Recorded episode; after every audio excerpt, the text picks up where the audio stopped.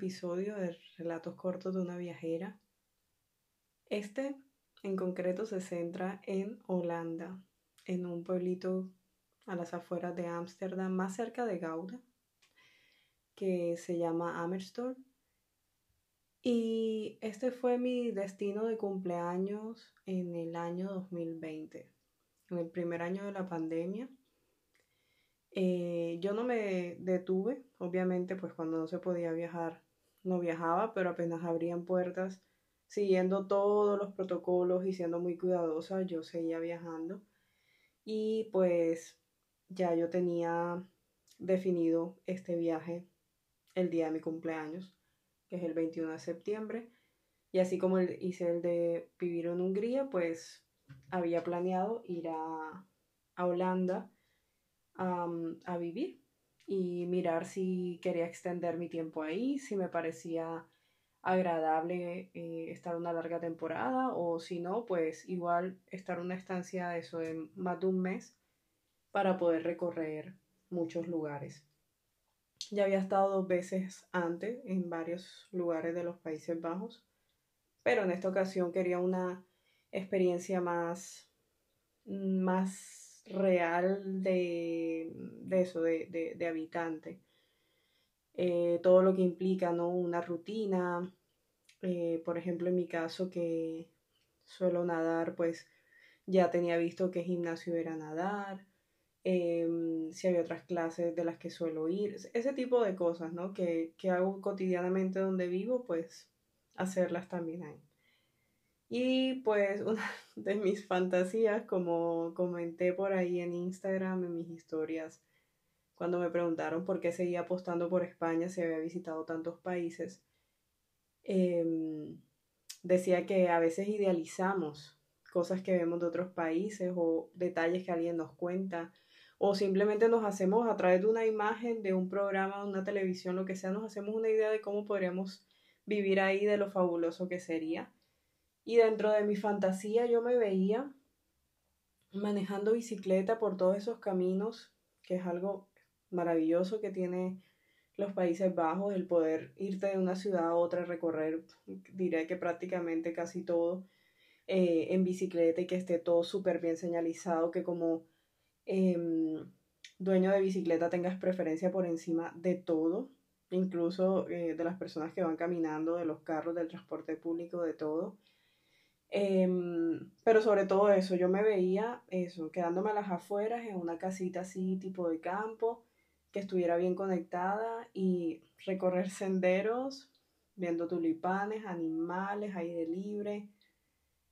Esa fantasía se quebró cuando los primeros días eh, le pedí al dueño del Airbnb la bicicleta y me di cuenta que no sabía subirme a la bicicleta alta sin un bordillo, sin un pedazo de, de, elevación porque no llego al suelo. Por supuesto, ya sé, ya aprendí y sé que no es necesario, pero yo siempre había manejado bicicletas en las que sí podía tocarlo el suelo estando de pie en la silla.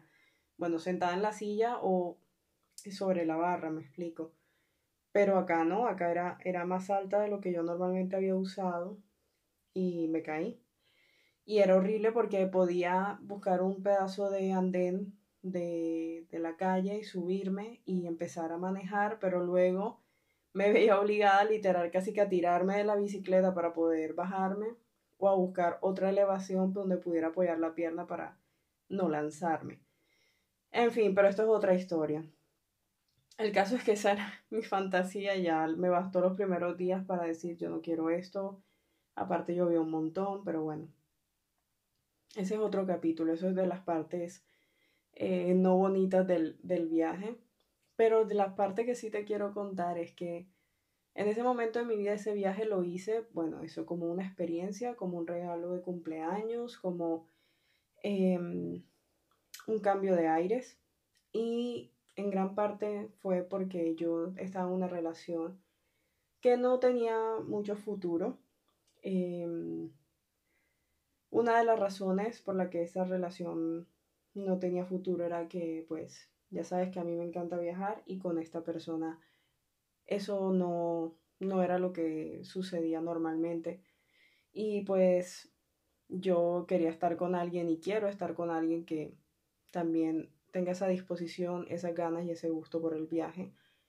Entonces decía, bueno, eh, obviamente esto no era lo único, había muchas más cosas, pero yo decidí, mira, ya no, ya no más, esto no, no tiene más de dónde tirar, eh, vamos a poner aquí como una última oportunidad. Y fue para mí eh, simbólicamente ese viaje. Yo le propuse que fuera conmigo y como yo iba a ir igualmente sola y tenía ya todo alquilado y tenía todo, pues digamos que esa persona, este chico tenía todo relativamente fácil. No tenía mm, a nivel de logística, gastos y demás como eh, demasiados obstáculos para poder sumarse al viaje. Eh, y lo hice a conciencia, sí, o sea, quería facilitarle todo para yo poder asegurarme si realmente era una cuestión de, de dinero, de tiempo, de qué. O sea, o si simplemente era que no, o sea, no, no quería, no, no lo iba a hacer y ya está. Y no seguir yo como a la espera de esos viajes, a la espera de ese momento ideal y poder decidir, bueno, ya listo, ya está. Ya lo confirmé y tal. O pues eso, tener esa, ese, esa posibilidad de que sí que me acompañara y que a partir de ahí las cosas fueran diferentes.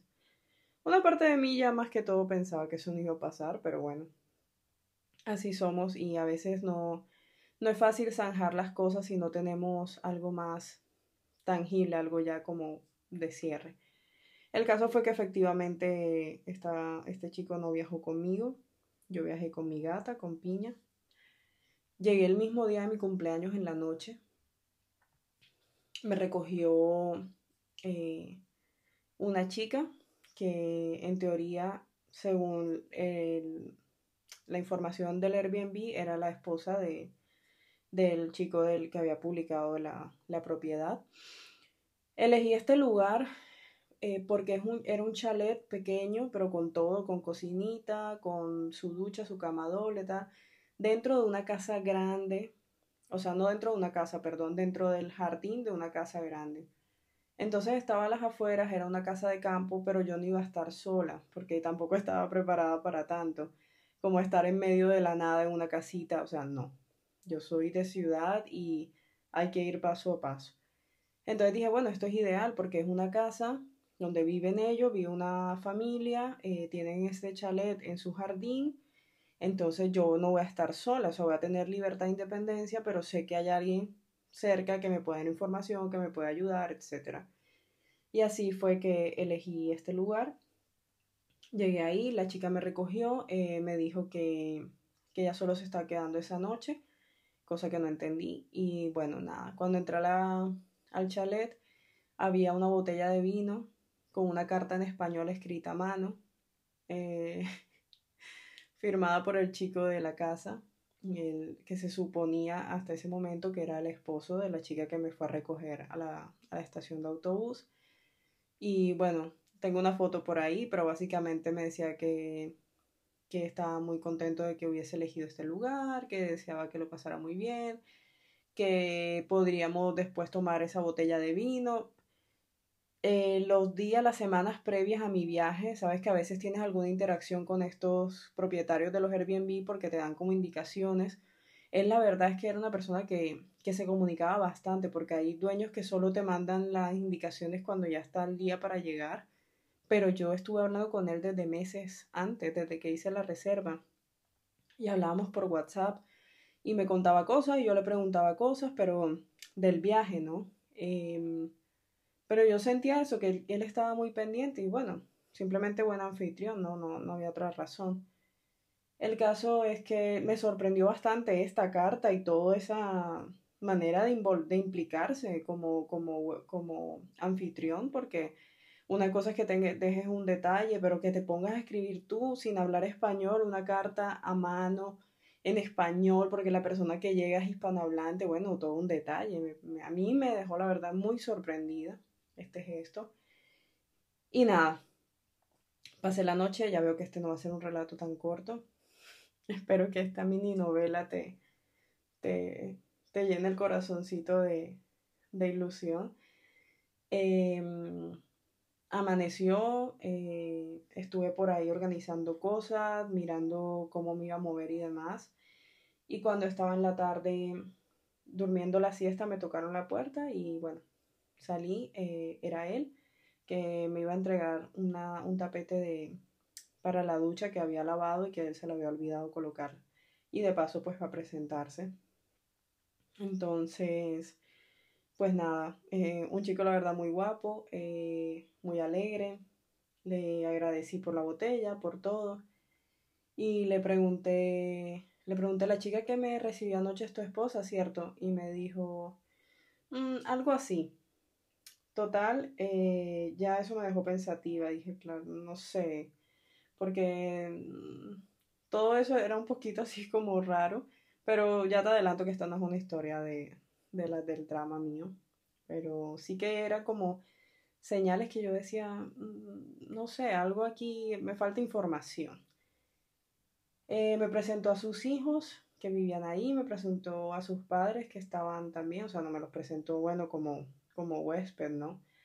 Em, y, y, nada, y empezamos a, a compartir cada día un poquito de distintas situaciones. Yo también proponía, él es una persona que le gusta que los que se quedan en, en el Airbnb compartan con ellos.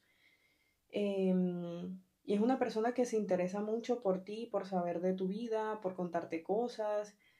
Me había dicho, tenemos que tomarnos la botella de vino. En fin, entonces yo pues también quería mm, poner de mi parte y como él había tomado esa iniciativa, pues le dije, mira, eh, tal día te parece bien, listo, sí. Em, esa noche que tomamos la botella de vino, hablamos de muchas cosas. Ahí ya entendí que se había separado de su pareja, que pues obviamente seguía siendo la mamá de sus hijos, pero ella había tomado la decisión de irse de la, de la casa porque, bueno, sentía que tenía ganas de vivir muchas cosas y esto es muy normal em, en estos países que el papá esté más implicado muchas veces que las mismas mamás, lo cual me parece que, está bastante bien, ¿no? Que en estos casos de separación no, no siempre tiene que ser la mamá la que se quede con los niños y si ella está en un momento emocional o mental en el que necesita eh, tener otro tipo de, de, de, vida o de momentos o lo que sea, pues que el papá esté ahí. Ella pues no los abandonó, simplemente necesitaba cambios. Y, y él, súper papá, o sea, él, una persona, es que no, no conocí nunca a nadie así tan implicado, tan, tan de lleno, mm, ya no solo con sus hijos, sino con él mismo, con vivir cosas, con conocer gente, o sea, una persona con mucha energía. Em, y bueno, nada, me contó su historia, yo le conté lo que estaba viviendo, lo que había pasado con este chico, compartimos muchas cosas. Em, tuvo un par de detalles que, que, bueno, en ese momento yo decía, pero ¿cómo puedo interpretar esto? Porque era como muy especial. Le hice alguna broma de, de un chocolate que me gustaba mucho y alguna broma hicimos del, de mi gata, que él también tiene una gata. Y al día siguiente encontré en la mesita que estaba afuera, afuera de mi, de mi, digamos, de mi casita, había una caja de chocolates con unas galletas también para, para gatos. Entonces, detalles que, hombre, yo estando en una situación de, de, mm, ¿cómo decir?, de, de intentar poner fin a una relación que, que, tenía muchas cosas bonitas, pero que también tenía muchas carencias por distintas razones, y encontrarte una persona con la que conectas tanto, a pesar de ni siquiera hablar el mismo idioma, a pesar de solo estar ahí de paso y que se, se implica tanto en, en, lo que tú estás viviendo, en compartir contigo. Y por supuesto, pues yo también eh, intenté ofrecerle lo mismo. Eh, entonces era muy bonito. Compartí un montón con él, hicimos tardes de pizza con los hijos. En Holanda no se come muy bien. En Holanda, sobre todo en el almuerzo, ellos comen cualquier cosa, comen cosas fritas o comen un sándwich de, Nutella, o sea, comen bastante así, de aquella manera.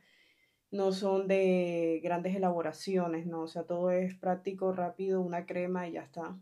Entonces, pues, yo no es que sea una experta cocinera, pero cuando hay una actividad, pues, sí que me gusta implicarme también. Entonces, algún día cociné con ellos lasaña, les enseñé, ellos también ayudaban. Otro día hicimos pizza y claro, ellos que normalmente o comían en la calle o comían cualquier pan, eh, era, estaba, bueno, se morían, que estaba delicioso, chupaban los dedos y aparte la experiencia, ¿no? De poder también estar participando. Em, y todo esto me tenía como en una, en una nube rara porque yo no sabía realmente qué pasaba. O sea, yo, mm, sí, alguna amiga me decía, es que simplemente es una persona muy especial, pero yo decía, pero es que yo nunca he conocido a alguien que así, en este tipo de, de, vínculo como de anfitrión y, y huésped, de tanto de sí y no sé, de hecho me hacía alguna pregunta alguna vez como de mm, que cuando iba a aprender holandés y yo decía neerlandés y yo le decía, pero ¿para qué?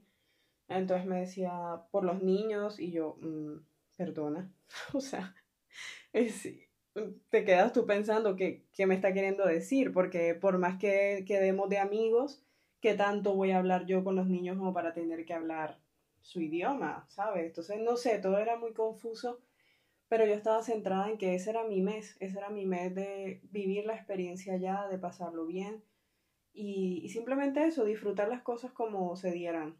Eh, entre nosotros no hubo nunca nada amoroso, pero, pero eso, compartimos muchas cosas, em, me enseñó muchas cosas en, en su casa, en actividades y demás. Y cuando ya se estaba acabando el tiempo, que de hecho ya yo estaba planeando el siguiente viaje, lo planeé con él para su cumpleaños. Eh, ya todo estaba hablado. Al final, a ese segundo viaje no fui por varias razones, lo cual de algún modo también marcó un, un final en nuestra relación.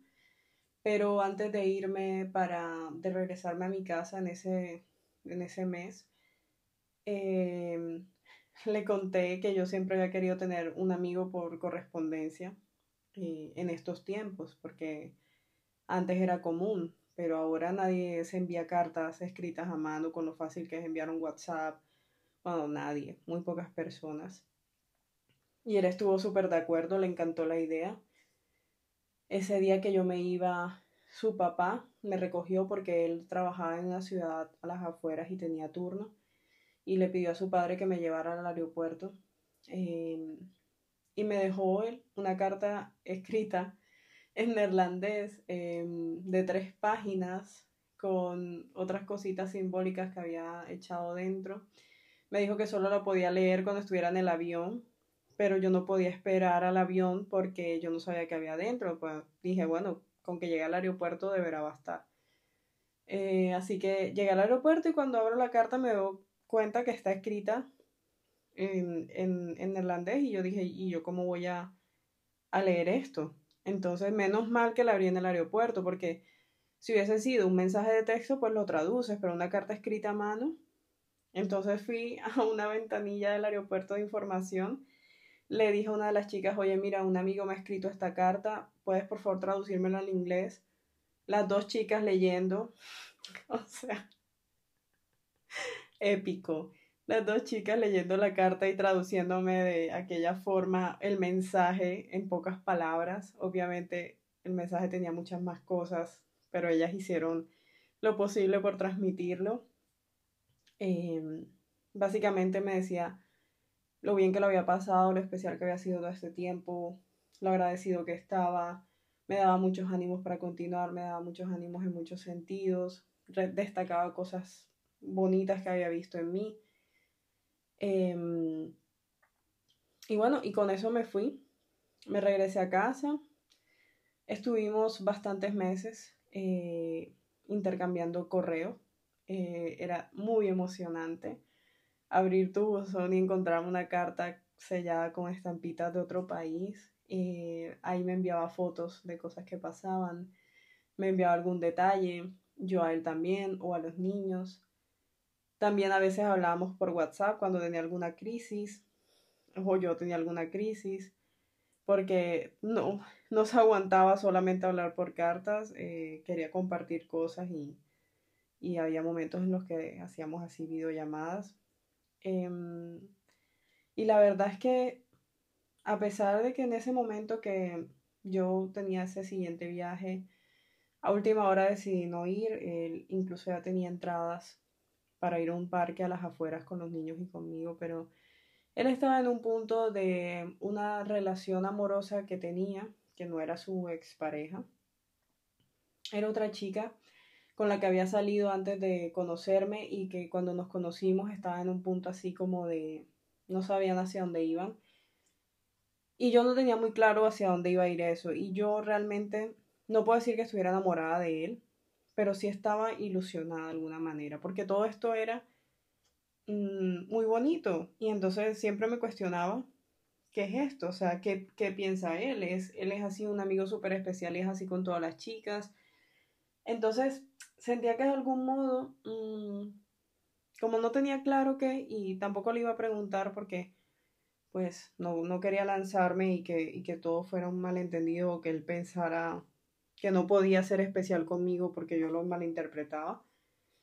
Em, y como no sabía que iba a encontrarme en ese viaje por su cumpleaños y a lo mejor regresaba con la chica, yo iba a sentir que aunque era muy especial y era mi amigo, pues yo al final ella no la conocía. O sea, no quería que fuera incómodo ni para mí ni para nadie. Entonces decidí no ir. Y mm, de algún modo eso le dio bastante tristeza al también. Em, y hubo más detallitos así que de algún modo me, desinflaron un poco y por los que decidí tomar distancia y hasta el sol de hoy.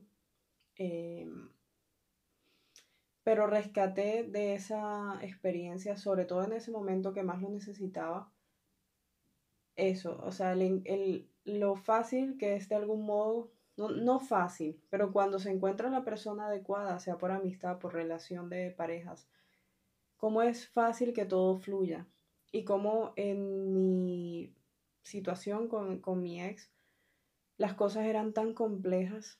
Eh, o sea, habían cosas que surgían de, mucha de forma muy natural y cosas muy bonitas, repito, que viví con él.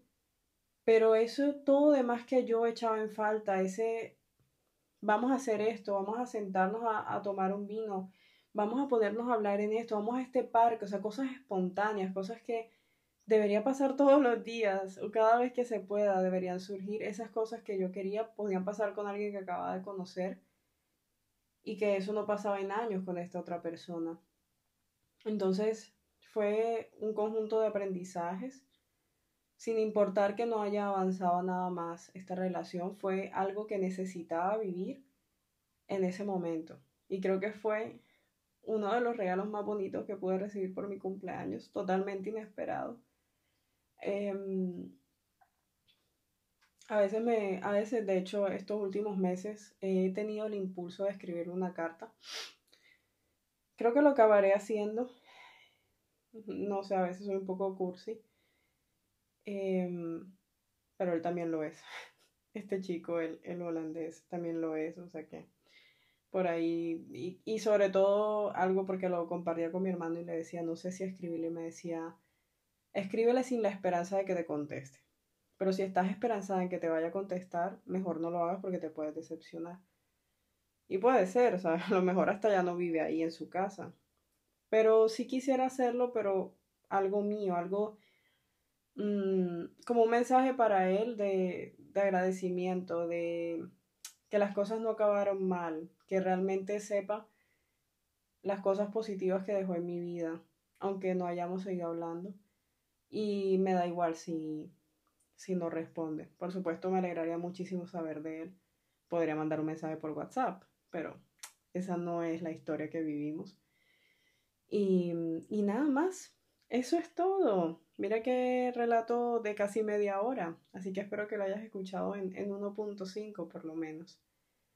Y con esta historia me despido, dejando este mensaje de todas las cosas que podemos vivir de sorpresa, porque esto no estaba en mi itinerario de viaje. Em, y son experiencias que, que nos pueden cambiar la vida o que nos pueden ayudar a tomar decisiones importantes. Y al final una persona que ni siquiera era de mi familia ni de mi entorno cercano y terminó siendo de muchísima ayuda.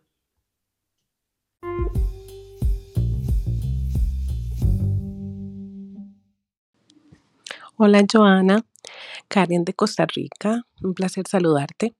Primero que todo aclarar que jamás se puede escuchar tu historia en velocidad aumentada porque sería un desperdicio, ya que conforme vas relatando la, anécdota, eh, mi mente novelesca va creando la historia en la mente y, y está muy linda. Me recuerdo aquellos tiempos de juventud míos cuando tuve un par de historias, este, como yo las llamo, inconclusas. Y solo espero que si un día de estos, en un futuro, recibes una nueva carta con esos sellitos postales, te genere ese cosquilleo, ese cosquilleo de, de emoción, de, de ilusión, no de nostalgia. Saludos, pura vida.